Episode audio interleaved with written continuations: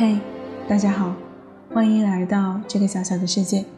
愿我的声音能够在你的城市陪着你。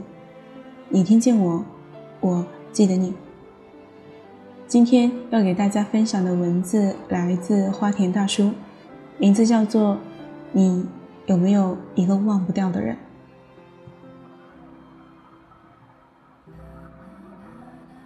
最近我常常收到一个姑娘的私信留言。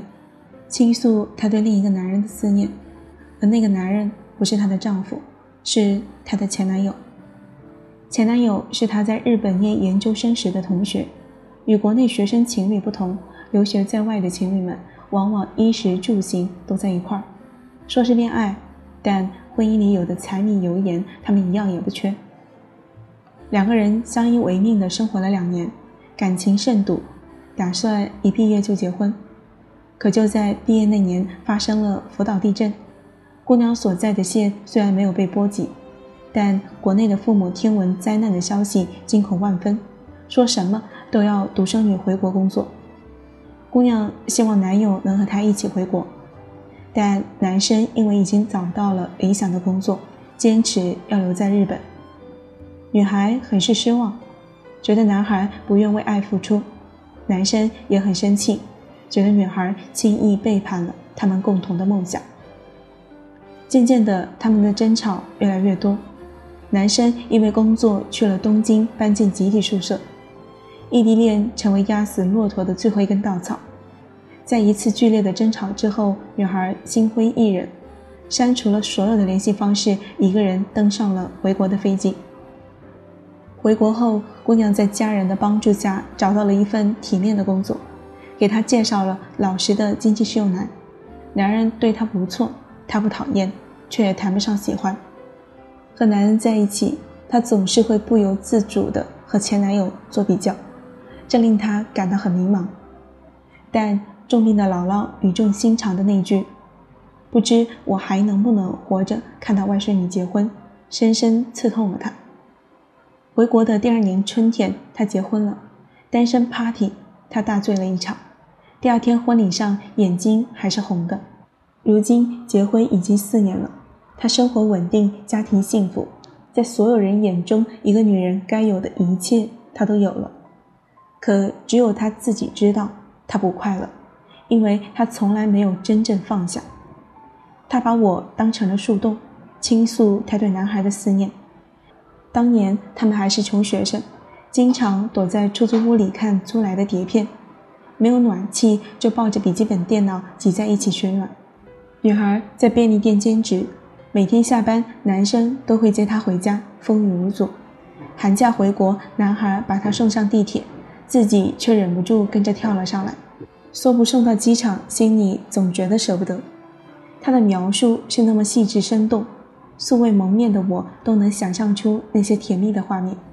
他一定经常一个人在心底回忆吧。他说，当年离开的时候，感觉自己就像个离过婚的女人，对爱情也不抱什么幻想，只求现世安稳、平安无忧。可是他现在明白自己错了，爱情的火种在荒原上顽强地燃烧着，从未熄灭。他和男孩早已没有了联系，这些年有很多次，他都想抛弃一切去日本找他。但理智最终战胜了冲动。他说：“你知道吗？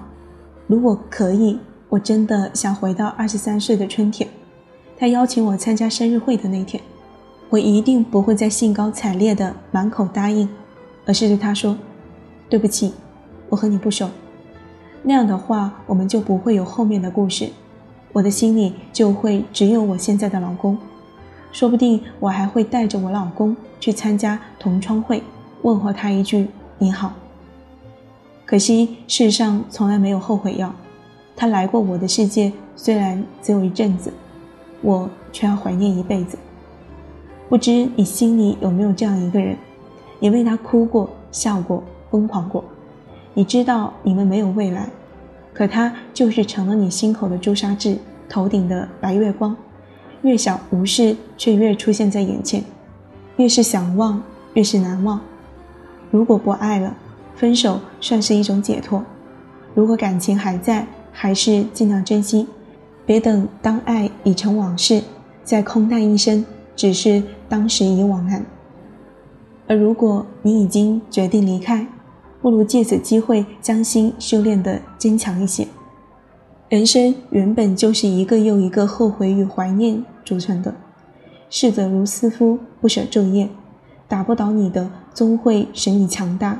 人总归还要往前看，路还是向前走。此时此刻，收听节目的你，心里又在思念着谁呢？好了，今天的故事就给大家分享到这里。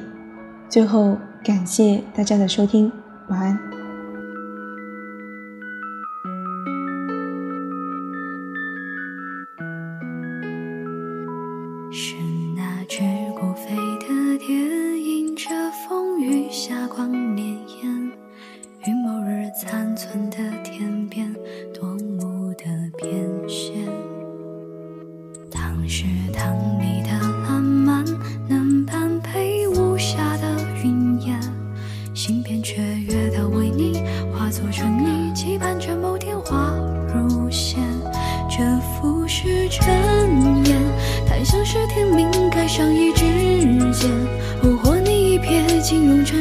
软心窝一块面，允许诗行万千。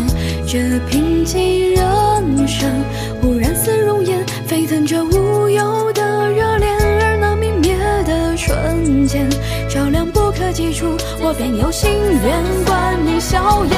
这是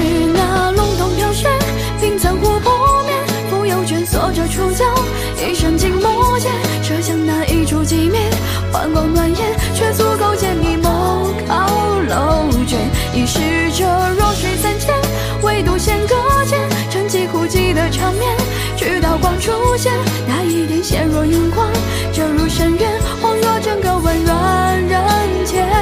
我听闻有那一字，曾辗转悠悠之口，被摸索的第四温柔，可纵以心血煮酒，也难及你眸